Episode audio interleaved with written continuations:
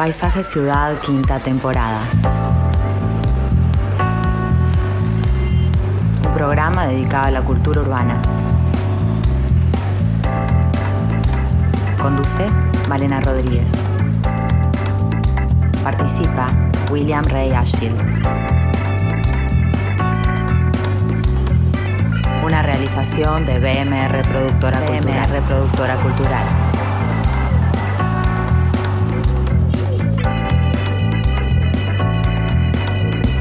Radio Mundo. Muy buenas tardes a todos, bienvenidos a Paisaje Ciudad. Y hoy vamos a estar invitándolos a mirar la ciudad más atentamente, a observar rastros históricos, a observar eh, rastros artísticos, pequeños rincones que nos pueden hacer pensar en otras épocas, en cómo están conservados al día de hoy. ¿Y por qué? Porque vamos a estar hablando hoy de una muestra que inauguró el pasado miércoles en el segundo piso del Museo Histórico Cabildo, una muestra que se denomina Montevideo La Belle Époque. Es una muestra con curaduría de su directora, Rosana Carrete, que en el propio texto curatorial ya nos va adelantando un poco de, bueno, qué es la Belle Époque y cómo partiendo de allí vamos a a ir recorriendo y analizando a partir de la propuesta que nos hacen tres artistas. Dice Rosana Carrete en este texto, dice, la Belle Époque es la denominación que originalmente en Francia y luego en otros países se le dio el periodo histórico que va aproximadamente desde 1871 hasta 1914 años de relativa paz y desarrollo, en los que el porvenir se anunciaba de forma optimista y donde la fe en el progreso, la ciencia, la tecnología y la moda generaron transformaciones culturales y económicas que influyeron en todos los estratos sociales. Montevideo no escapó a su influencia y el espíritu de la Belle Époque dejaría una generosa impronta en nuestra ciudad. A partir de esta impronta es que Rosana nos plantea reflexionar y para eso invitó a tres artistas, que son Martín Sastre, María Agustina Fernández y Alfredo Guerra, que hoy de distintas formas nos van a estar acompañando junto a Rosana Carrete para poder entender este planteo que tenemos en el Museo Cabildo. Willy, ¿cómo andás? ¿Qué tal, Malena? ¿Cómo andás tú? Bien, bueno, con este tema que, nos trae muchas puntas, ¿no? Porque es ir a mirar al pasado, ir a mirar este, nada, un, periodo histórico que, nos, que tiene mucha riqueza y qué es lo que, quedó de eso y cómo estamos tratando. Y bueno, tiene que ver con, nosotros, ¿no? Sí, con un estilo de vida, con un estilo artístico esa palabra que tanto te gusta y que yo estilo artístico dije no no no. No hoy no dije estilo artístico no hoy no dijiste me cuido de no decir estilo porque pero pero pero está bien muchas veces se habla de la Nouveau como un estilo y yo creo que este, en este caso es apropiado, a pesar de que es verdad que hay también variantes muy grandes entre Alemania, Italia, España, eh, la experiencia incluso latinoamericana presenta algunas distancias importantes. Entonces, sí, es un tiempo eh, para algunos historiadores más acotado que, que 1870 o 1914, eh, pero es un tiempo, yo diría, donde se disfruta de la vida hay un hedonismo muy marcado, hay una, un placer, un descubrimiento importante del espacio público, eso tanto en Francia como, como en Montevideo.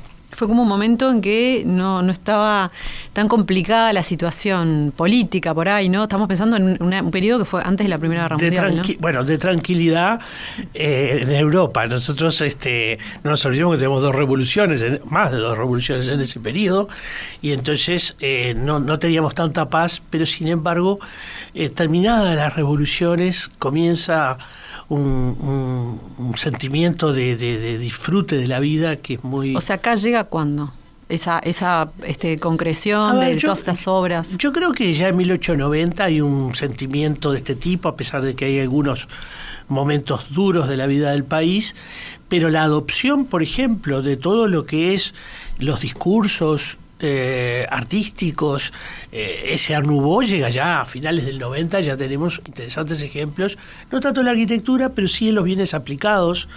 Eh, ya en la arquitectura tenemos que irnos a la primera e incluso la segunda década para ver buenas obras Art Bien, bueno, contanos de qué nos vas a hablar hoy en relación a estos temas. Bueno, voy a estar un poco abstracto hoy, porque voy a hablar de un texto escrito por ese gran poeta y filósofo francés que fue Paul Valéry. Eh, un texto relativamente corto, en forma de diálogo, y que tituló Eupalinos o el arquitecto.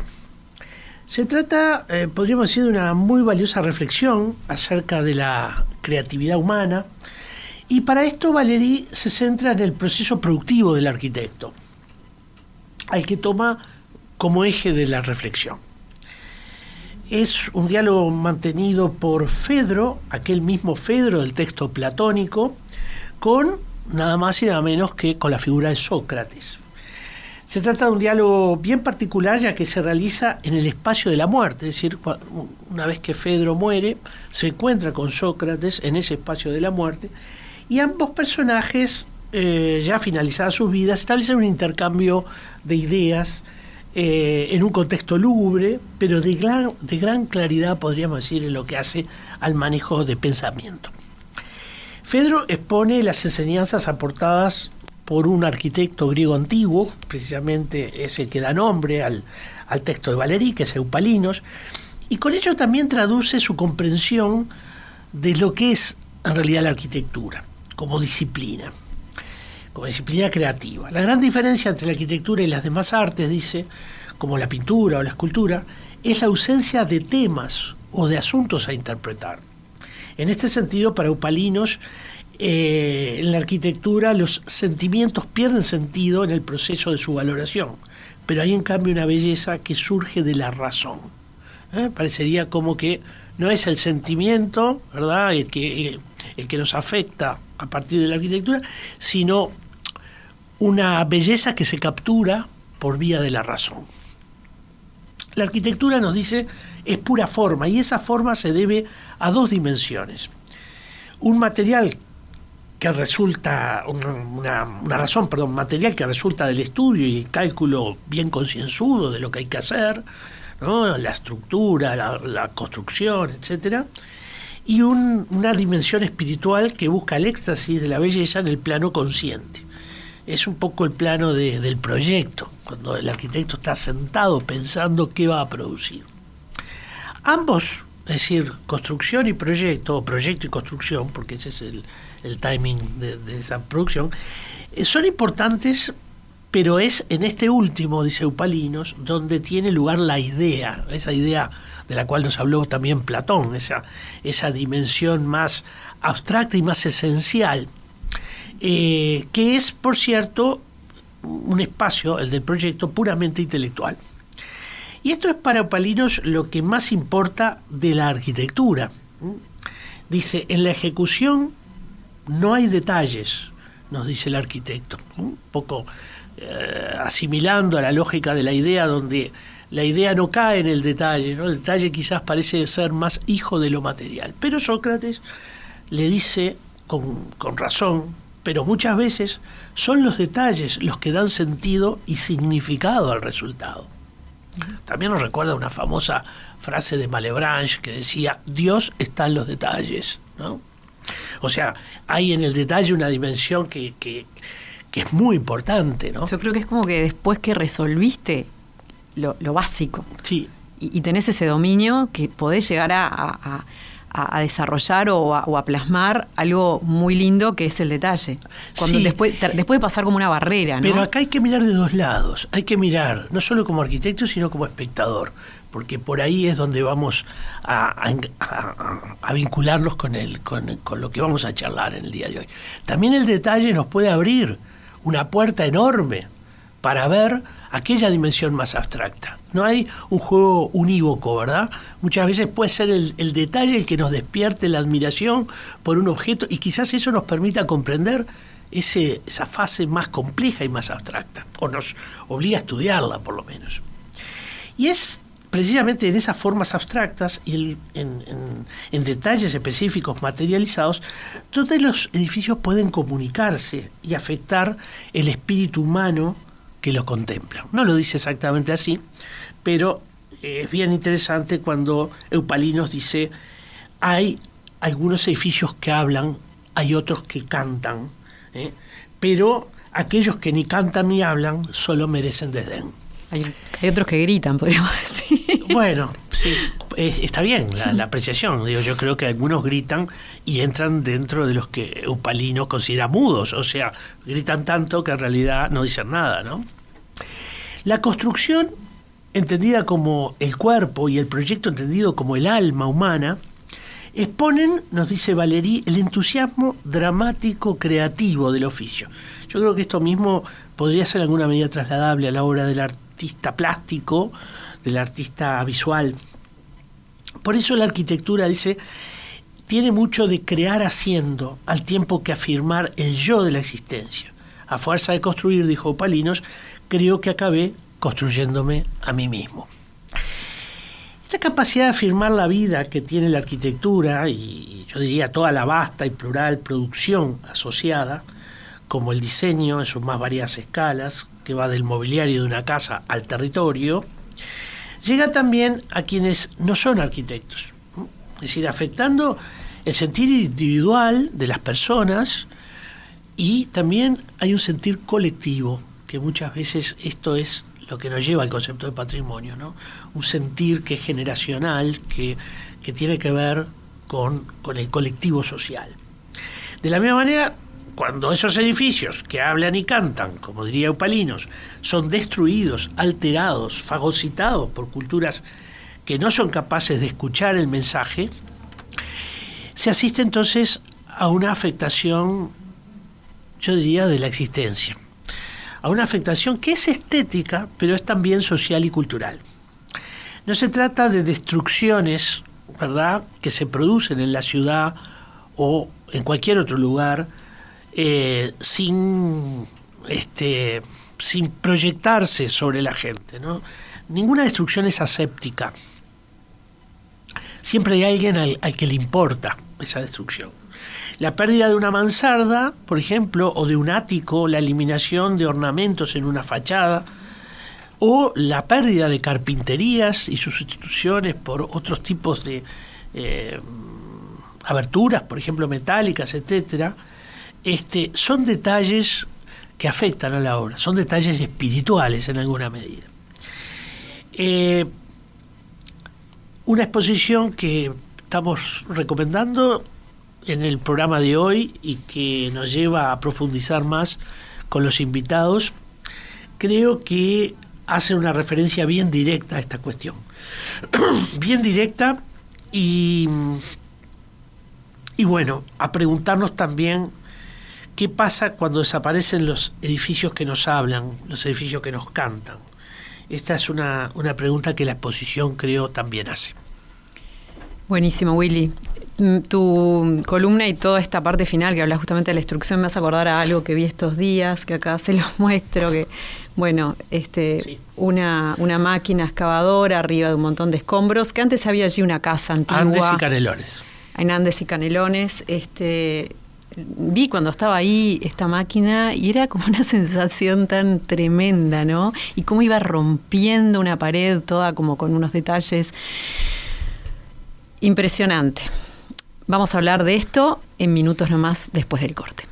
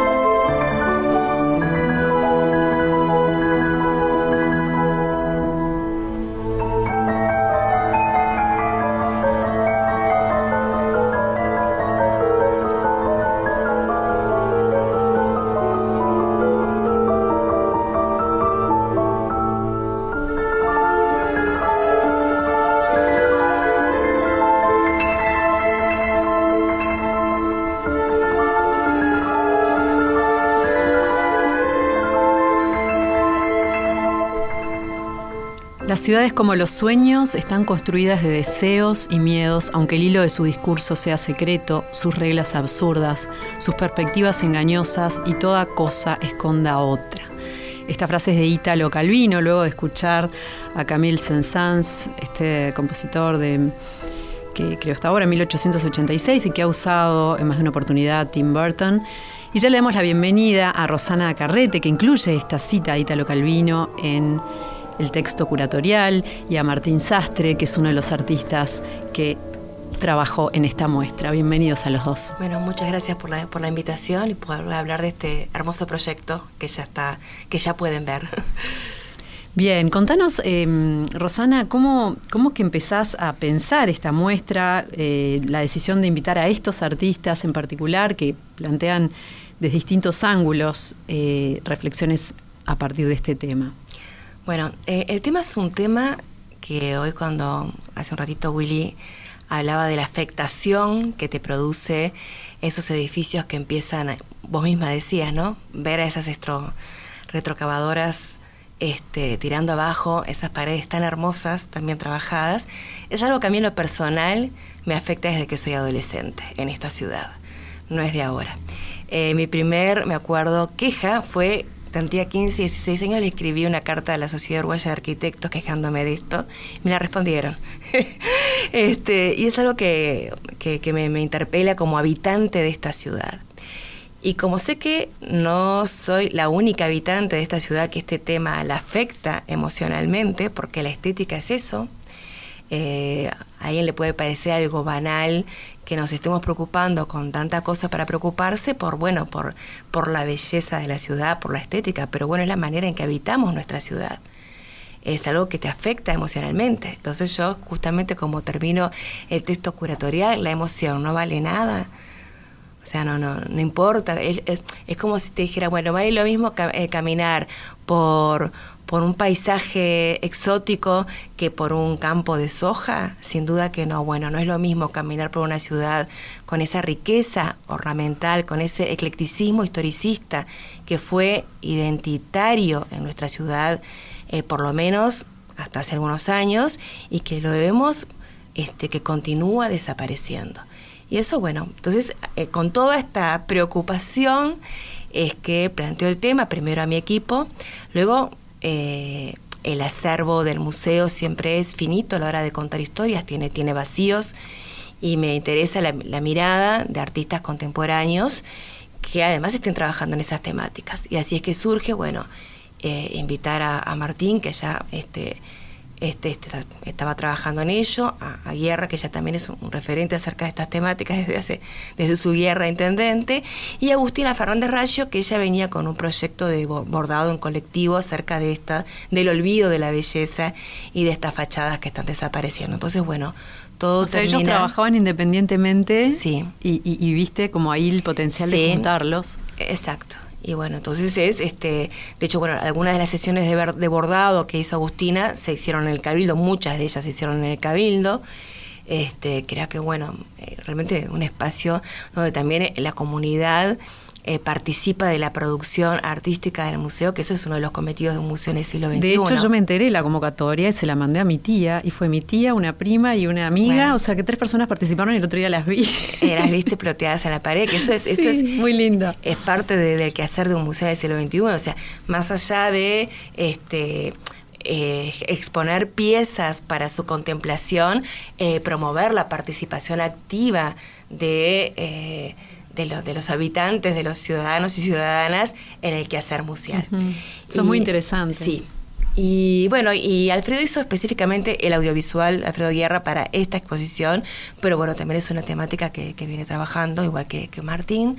Este, así que eh, todo como cerró el acervo, más ellos este, tres como artistas invitados, este, más algunas piezas que después encontramos en el acervo que, que nunca habían sido expuestas, como planos firmados de la mano de Carlos Tais, eh, que también era cuando la belleza era política de Estado. O sea, cuando en el 900 empiezan a delinearse espacios públicos justamente para habitar la ciudad de esa otra manera. Martín, contanos un poco eh, cómo em, se redimensiona tu obra en este espacio junto a estos artistas, algo que venís trabajando hace un tiempo con la ley Lala, eh, desde un trabajo activo de, buscar que se cambien cosas a nivel legal, pero también plásticamente haciendo difusión y generando piezas para tomar conciencia. Bueno, cuando Rosana me dijo para participar, la verdad es que me pareció muy bueno que eh, el Cabildo, como una institución de, la Intendencia de la ciudad, esté planteando un tema que creo que a todos y todas las habitantes de Montevideo nos, nos preocupa ahora, que es ver cómo está desapareciendo nuestro patrimonio arquitectónico. Y con eso también está desapareciendo la identidad de la ciudad, está desapareciendo la calidad de vida. Eh, ahora cuando Willy leía el texto y Rosana reafirmaba ese concepto de, que la estética no es solamente em, algo que tiene que ver con lo visual, sino también que es, algo social, es, un tema cultural. Eh, bueno, eh, digamos que la muestra toca todos esos temas que me parecían, me parecían muy, muy interesantes y muy valiente por parte de Rosana de plantear la discusión, de decir, bueno, ¿qué, aquí estamos, estamos jugando, aquí estamos apuntando, con, ¿qué, ¿a dónde, dónde va a terminar todo esto? ¿no? Este, ahora lo que estaba diciendo justamente de los planos de Carlos Tay y de la, y de la belleza como política de Estado, que me encantó ese concepto, es, es, real. Hay una política de Estado con respecto a la belleza ahora, hay una política, ni siquiera te estoy hablando este, de la belleza urbanística o patrimonial. A mí lo que me pasó personalmente es que eh, todo partió, como todas las cosas que hago, de eh, un problema personal, que fue que iban a tirar la casa de mi abuela, ya la tenían este, como preseñada, no sé, o algo por el estilo, no sé cómo es el término legal, con una empresa constructora y este, de una forma muy azarosa, la verdad es se cayó ese proyecto y yo pude justo hacerme cargo de los gastos de la casa y empezar a arreglarla y estoy en un proceso de salvarla, ¿no? Eh, con el apoyo de mis tíos y de mi madre, que son los, los, dueños de la casa, ¿no? Pero la idea es comprarla y salvarla. Entonces, eh, lo primero que me enfrenté es a un negocio absolutamente ruinoso, porque este, es, mucho mejor negocio que te compren la casa, la tiren y hagan apartamentos. Y por otro lado, todas las dificultades que hay a nivel estatal, departamental y nacional, si vos sos propietario de una casa eh, antigua y querés preservarla. Eh, simplemente, solamente este, los gastos de ferretería no te haces una idea de lo que son. Eh, entonces, a partir de eso, eh, surgió el tema de, la ley Lala. Lala era mi abuela, que justamente mantuvo esta casa en el centro de Montevideo sin ninguna ayuda de nadie. Eh, la contra viento y marea, además, la tuvo que comprar su propia casa heredada de sus padres tres veces. Y mm, la verdad es que pensaba cómo es que los grandes inversores que hacen esos edificios de los que todos nos quejamos, incluso la gente que tiene que vivir dentro de esos edificios, que, escucha hasta los suspiros de los vecinos.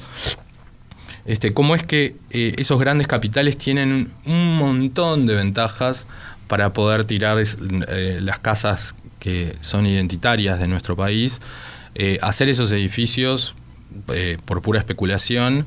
Y sin embargo, cuando una persona decide mantener esas casas a lo único que se enfrenta es a un montón de gastos y de, eh, no solamente de gastos, sino em, inversión sin retorno, porque no, no tenés ninguna forma de, descontar todo eso que, que estás invirtiendo en la casa. Entonces, bueno, básicamente eh, lo que me di cuenta también, yo viví muchos años en Europa, en donde hay otra política de Estado con respecto a la preservación del patrimonio.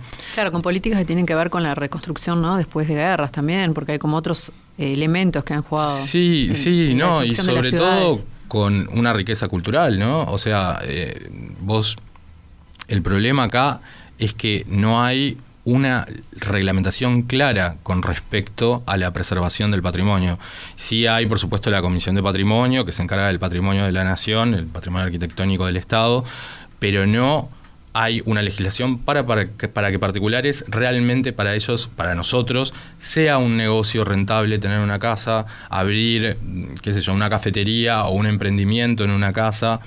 Eh, y por otro lado, sí hay un montón de ventajas para los capitales golondrina que vienen, hacen edificios que muchas veces ni siquiera están habitados.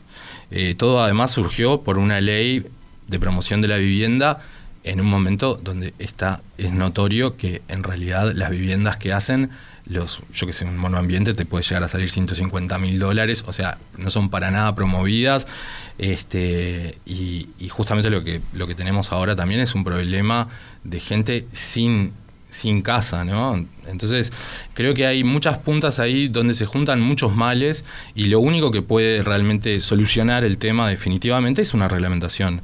Hace unos días vino un amigo de Estados Unidos. Sin casa como que es otro tema, ¿no? ¿Cómo? Que lo de la gente, el problema de la vivienda es como otro tema. Bueno, no sé si es otro tema, porque yo creo que Enorme, digo, y muy importante. Muy importante. Pero no sé si tiene mucho que ver con, con esto. Bueno, no sé, yo lo veo como algo integral, justamente por lo que decía Willy, porque es un tema social y cultural el patrimonio. Tiene que ver con una, eh, con una cultura del descarte.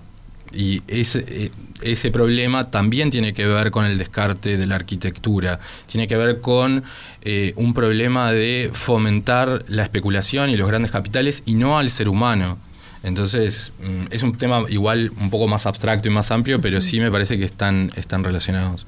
Yo, yo tengo la impresión que, y creo que la exposición, a pesar de lo minimalista que es, porque tiene pocas piezas, abre esta discusión desde un punto de vista que creo que los uruguayos hace tiempo que no damos. Y es, si hay una relación real entre estética y ética, por ejemplo. Esto ya Platón lo, lo, planteó hace varios siglos o miles de años, pero esto fue retomado, por ejemplo, en el siglo XVIII, XIX, Schiller lo planteaba, lo planteaba Rodó y, una, relación entre estas dos dimensiones parece una cosa hoy, no sé por qué, anacrónica. Cuando en realidad yo creo que hay relaciones fuertes y que la estética es clave para canalizar hacia una mejor ética y para un desarrollo humano integral que, que es cierta. O sea, que no... perdona, Willy, a mí me llama mucho la atención que este, bueno, yo la pieza que está en el, en, el, en el Cabildo la hice para las redes sociales, ¿no? Para difundir lo que estaba haciendo. Y en redes sociales me he encontrado con un montón de pibes y pibas jóvenes de veintipocos años. Hay unos que eh, les recomiendo, tienen un, un, Instagram que se llama Villa Valentina porque rescataron una, una antigua quinta en la zona de la Guada. Es una pareja de chicos de veintipocos años que están ellos mismos arreglando la casa, igual que estoy yo ahora con la casa de mi abuela. Y, este, y es interesante cómo las, la gente más joven es la que se da cuenta de que, llegó, se llegó como a un límite y son ellos los que están rescatando el pasado. Te das cuenta que en realidad la gente como que hace el link de patrimonio con pasado cuando en realidad es... Es, la vida contemporánea también, claro.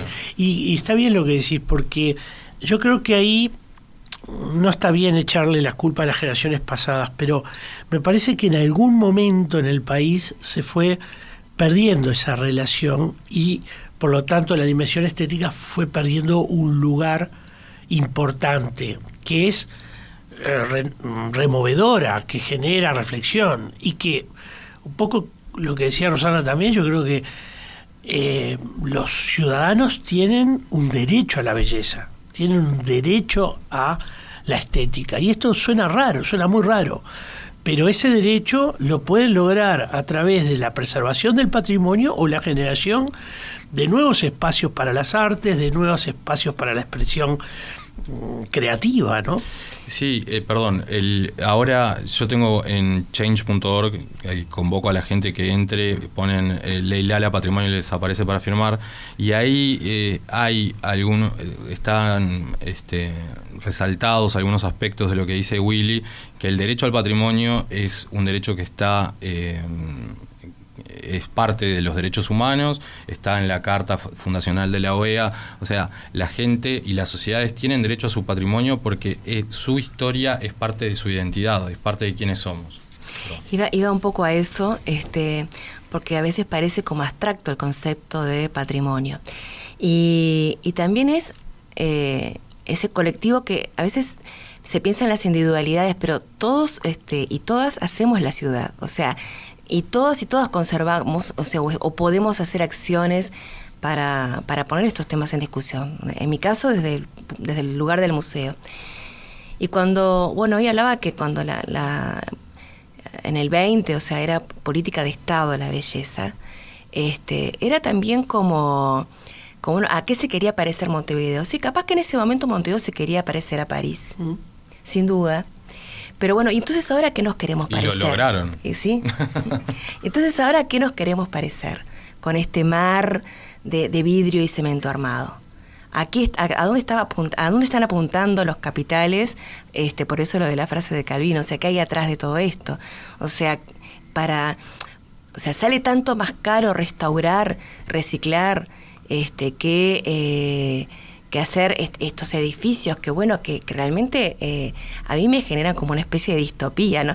Está muy lejos de aquel espíritu positivista del 900, me genera como, como una frialdad, como una como un no lugar, como dice Marc Oye, o sea, cuando habla de los no lugares, es como esos son espacios de, de anonimato, vas por las ciudades por espacios donde no te hablan. Hoy vos hablabas de eso. Me gustaría igual matizar un poco lo que vos planteás, porque tengo la impresión que mm, no todo lo que se produce hoy en arquitectura es malo. Hay una, una cuota importante de buena arquitectura, y yo diría todavía que es mejor que la que teníamos hace 30 años atrás. O sea, creo que algunos jóvenes arquitectos están aportando... Yo aviso que dejé de comprar la rifa hace años.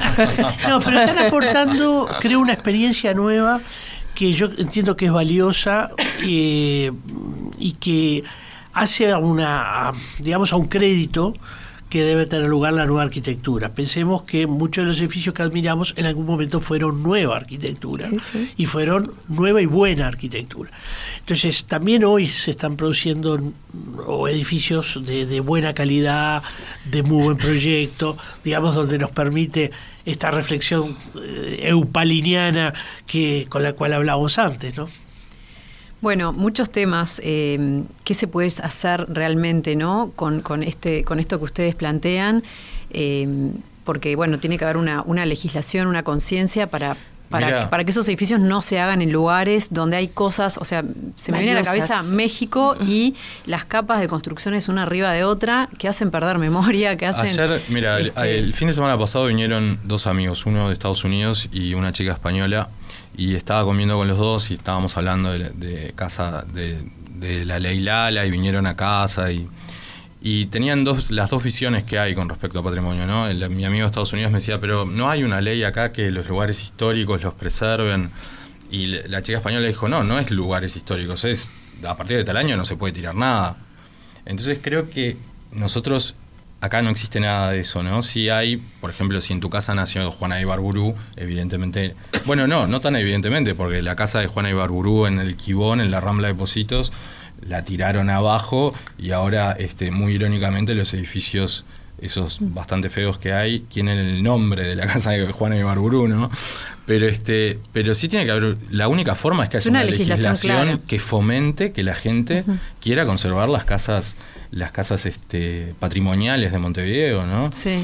Eh, es la única forma, no, no, hay un, eh, no hay nada que se pueda correr de una coma u otra si es una ley, ¿no? Vamos a hacer un pequeño corte venimos y vemos a ver también las otras obras que están en esta muestra.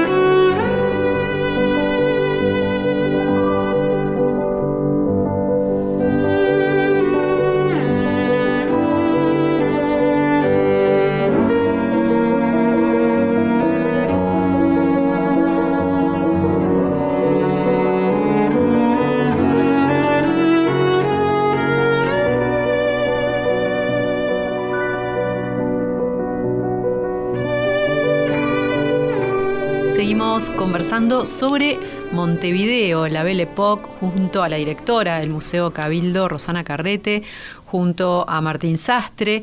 Y tenemos la palabra de los otros dos artistas que participan en esta muestra que se exhibe en el primer piso del Cabildo. Eh, Alfredo Guerra, que tiene una larga militancia a favor de la conservación patrimonial, presenta un video titulado Montevideo expoliado, que muestra una secuencia de imágenes donde hay fachadas de edificios del siglo XIX que con el tiempo fueron siendo despojadas de los elementos más enriquecedores. Es una especie de antes y después que impacta mucho al verlo en ese audiovisual, porque bueno, uno ve eso que ya no está. Y le pedimos a Alfredo que nos cuente de qué trata su obra, esto era lo que nos decía. Bueno, Belle Époque es el nombre de la, exposición y es un título muy evocativo porque la ciudad de Montevideo tuvo un desarrollo enorme durante el periodo de la Belle Époque, vamos a decir entre las últimas décadas del siglo XIX y las primeras del siglo XX. Y en un principio había una cuestión directa entre mi trabajo como dibujante y un cierto cambio de escala que hago con, Montevideo, por ende con la, con la Belle Époque y pensé que iba a hacer algo, una obra por ahí, pero al final me decidí por hacer una pregunta capciosa o, una frase capciosa que es este, a los montevideanos no les gusta la Belle Époque. Eh, ese no es el título de la obra, el título de la obra es Montevideo expoliada. Justamente porque el expolio es un, es un robo con un dejo de violencia extra, ¿no? Expoliar es quitarle algo, algo, pero además hacerlo con violencia. Y es lo que propongo en, esta animación, que es un poco una ampliación de, mi investigación sobre sustituciones y demoliciones de la ciudad, pero esta vez es acerca de edificios que aún estando en pie hoy han sido despojados, expoliados justamente de sus características este, primigenias.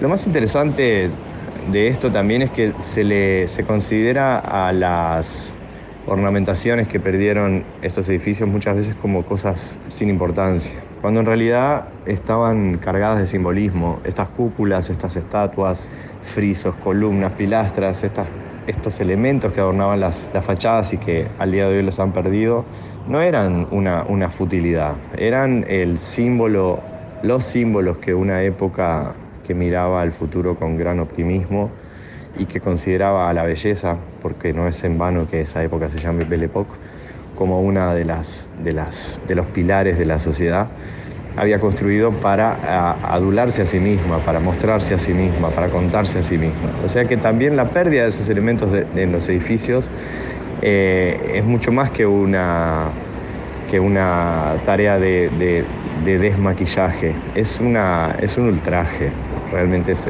yo lo llamaría de ultraje.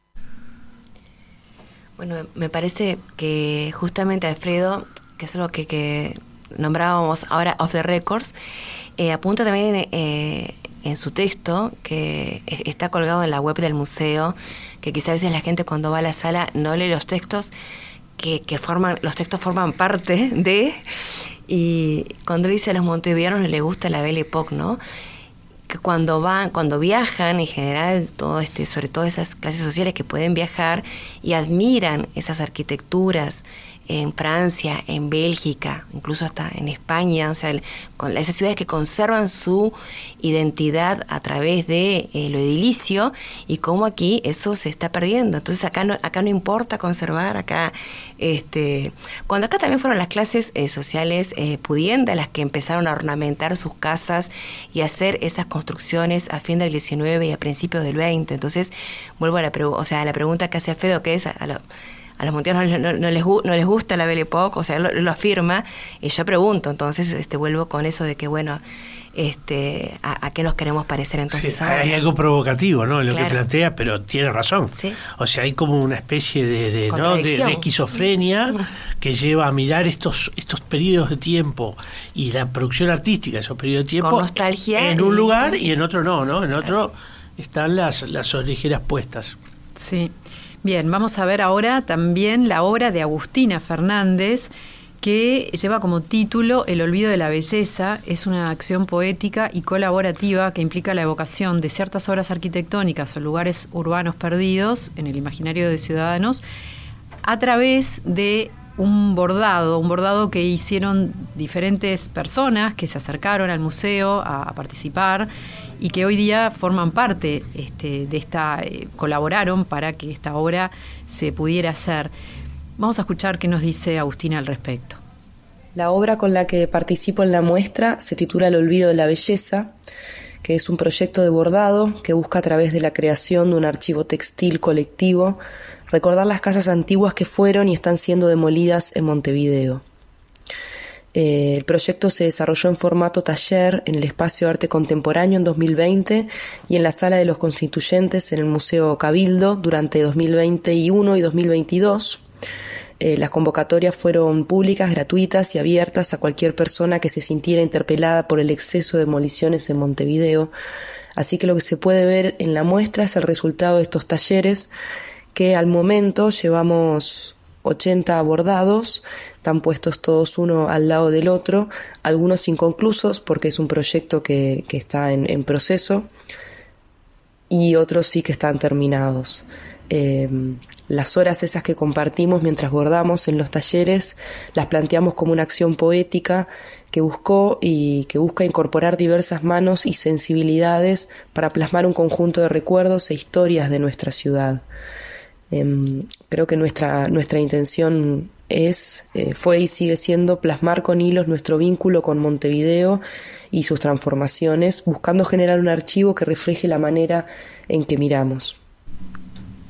Bueno, se mezclan muchas cosas, ¿no? Para abordar un tema que eh, siempre es interesante este, a la hora de, de, reflexionar qué es lo que se escribe, qué es lo que se dice, qué es lo que se muestra. Nos muestra a nosotros en todas nuestras este, miradas, ¿no? Y, es una, también una invitación como a discernir, que no, no es fácil. O a reflexionar, o sea, a reflexionar colectivamente acerca de la ciudad que queremos.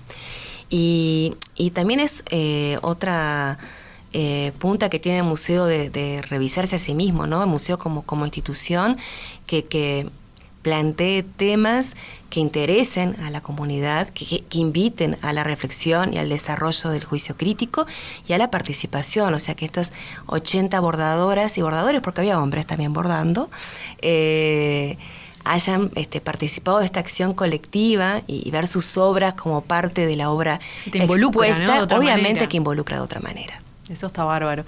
Willy, ¿qué dirías este, que vale la pena mirar en la ciudad? Este, de esta época? Mm. ¿De qué nos queda de esta época? Es una buena pregunta. Bueno, como la arquitectura de esta época coincide con cambios importantes dentro de la ciudad, nosotros podemos identificar ciertos núcleos de, de arquitectura de la Belle Époque. Pensemos, por ejemplo, que el trazado de Avenida Brasil se produce en estos años. Y allí hubo y digo hubo y no hay, una cantidad enorme de eh, ejemplos Art es decir, ejemplos de la Belle Époque. Nos quedan muy buenos, nos quedan solos los que son monumentos históricos, o sea, la casa de Williman y la Escuela Brasil, dos magníficas piezas del periodo. ¿La casa Williman dónde está? Eh, exactamente está ubicada en el Yauri y Avenida Brasil, la esquina. Ah, es la divina esa que hay un gimnasio o algo así. Sí, exactamente. Viene enfrente a la, la, casa de Williman, el presidente. Claro, son dos, dos casas enfrentadas increíbles. Sí, entonces, y por otro lado, hay también áreas de la ciudad vieja que mantienen piezas magníficas, como por ejemplo eh, donde fue la sede de marcha, en la calle Bartolomé Mitre, que es eh, una, una obra de Acosta y Lara. Bartolomé eh, Mitre y... Bartolomé Mitre entre Sarandí y Rincón. Pero hay algunos barrios que también, porque crecieron precisamente en esta época, tienen todavía algunas obras, no de la excelencia como las de las que estamos hablando, esa, esa que nombraba Lara también es Monumento Histórico Nacional, y por eso ha llegado hasta hoy, pero hay eh, obra de constructores, por ejemplo, muy interesante, con esgrafiados, con sus eh, aberturas eh, de base circular, que eran impensables. Uno va por la calle Vilar de Bo, por ejemplo, y ve algunos ejemplos de esto, que, o también por la calle Millán. son, a ver, barrios un poco más alejados, pero que se estaban densificando precisamente en este tiempo. O sea que podemos encontrar algunos núcleos eh, bien importantes y hay ejemplos que en algunos casos son muy, muy buenos. Bien. Contanos, Rosana, ¿hasta cuándo va a estar la muestra? ¿Qué planean? Bueno, eh, la, exposición va a estar hasta el mes de noviembre. Eh, uno de los intereses de que esté varios meses es generar algunas actividades conexas, alguna conferencia este, o alguna acción o activación que no la vamos a espoliar. Y, además... Cuando lleguemos a las 10.000 firmas de la ley Lala, vamos a hacer este tipo la jura de la Constitución ahí en el balcón del Cabildo, con el cuadro de la Vial, y bueno, hacemos una proclama. Este, y además que... Eh, que también las, las, las maestras y los equipos docentes de las distintas instituciones la integren a la, a la visita, a, sus salidas didácticas o a las actividades didácticas del museo.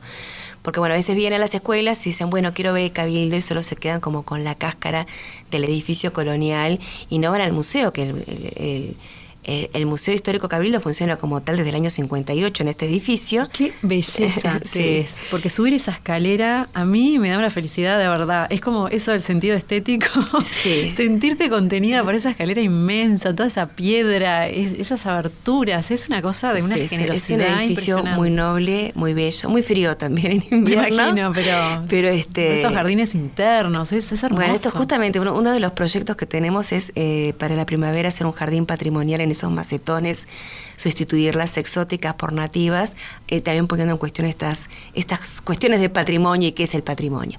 Pero entonces, bueno, la muestra va a estar hasta noviembre para que eh, forme parte del programa educativo del museo, para que las escuelas se inviten este, las estoy invitando a, los docentes y a las docentes a que eh, vayan a la exposición y empiecen a hablar con los, con los alumnos este, acerca de estas temáticas, porque bueno, es la ciudad que también ellos están habitando y que, y que van a seguir habitando y que les, les va a interpelar de la misma manera o no que a nosotros. Se habló un poco, pero no sé si nombraste todo lo, la parte del acervo del museo que convive, que, dialoga con esta muestra, que es parte de la muestra. Sí, eh, contextualiza la muestra algunas piezas que, es, eh, que, han, sido poco expuestas, como un piano, un eh, gramófono, si, gramófono, gramófono, gramófono, que anda Además, este, hay que darle manivela y anda y genera un espacio, realmente es como que todo ese tiempo que era un transcurrir más lento del tiempo, más humano, si se quiere. A mí me impresiona el mueble inmenso que hay al final de la sala. Bueno, ese es el ropero de Santos.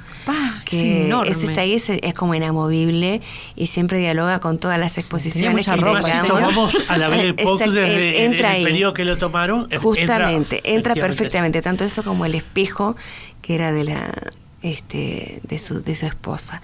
Este, pero bueno, es, hay, hay también textiles, eh, hay algunos objetos en vitrina que bueno, es como que contextualizan ese, ese tiempo, pero no invitando a la nostalgia, no aquello de todo tiempo pasado fue mejor, sino justamente a reflexionar acerca de este tiempo y bueno, y de qué queremos y cómo queremos habitar nuestra ciudad. Sí, a mí me gustaría este, acotar también que justamente una de las cosas que a mí me interesaba de la muestra es eso, porque la ley Lala de patrimonio lo que propone es mirar para adelante, o sea, no la, evidentemente reflexionar sobre las cosas que, que, no tenemos más y que lamentablemente eh, tiraron, pero es desde el punto donde estamos decir, bueno, miremos para adelante cómo hacemos para mantener lo que nos queda.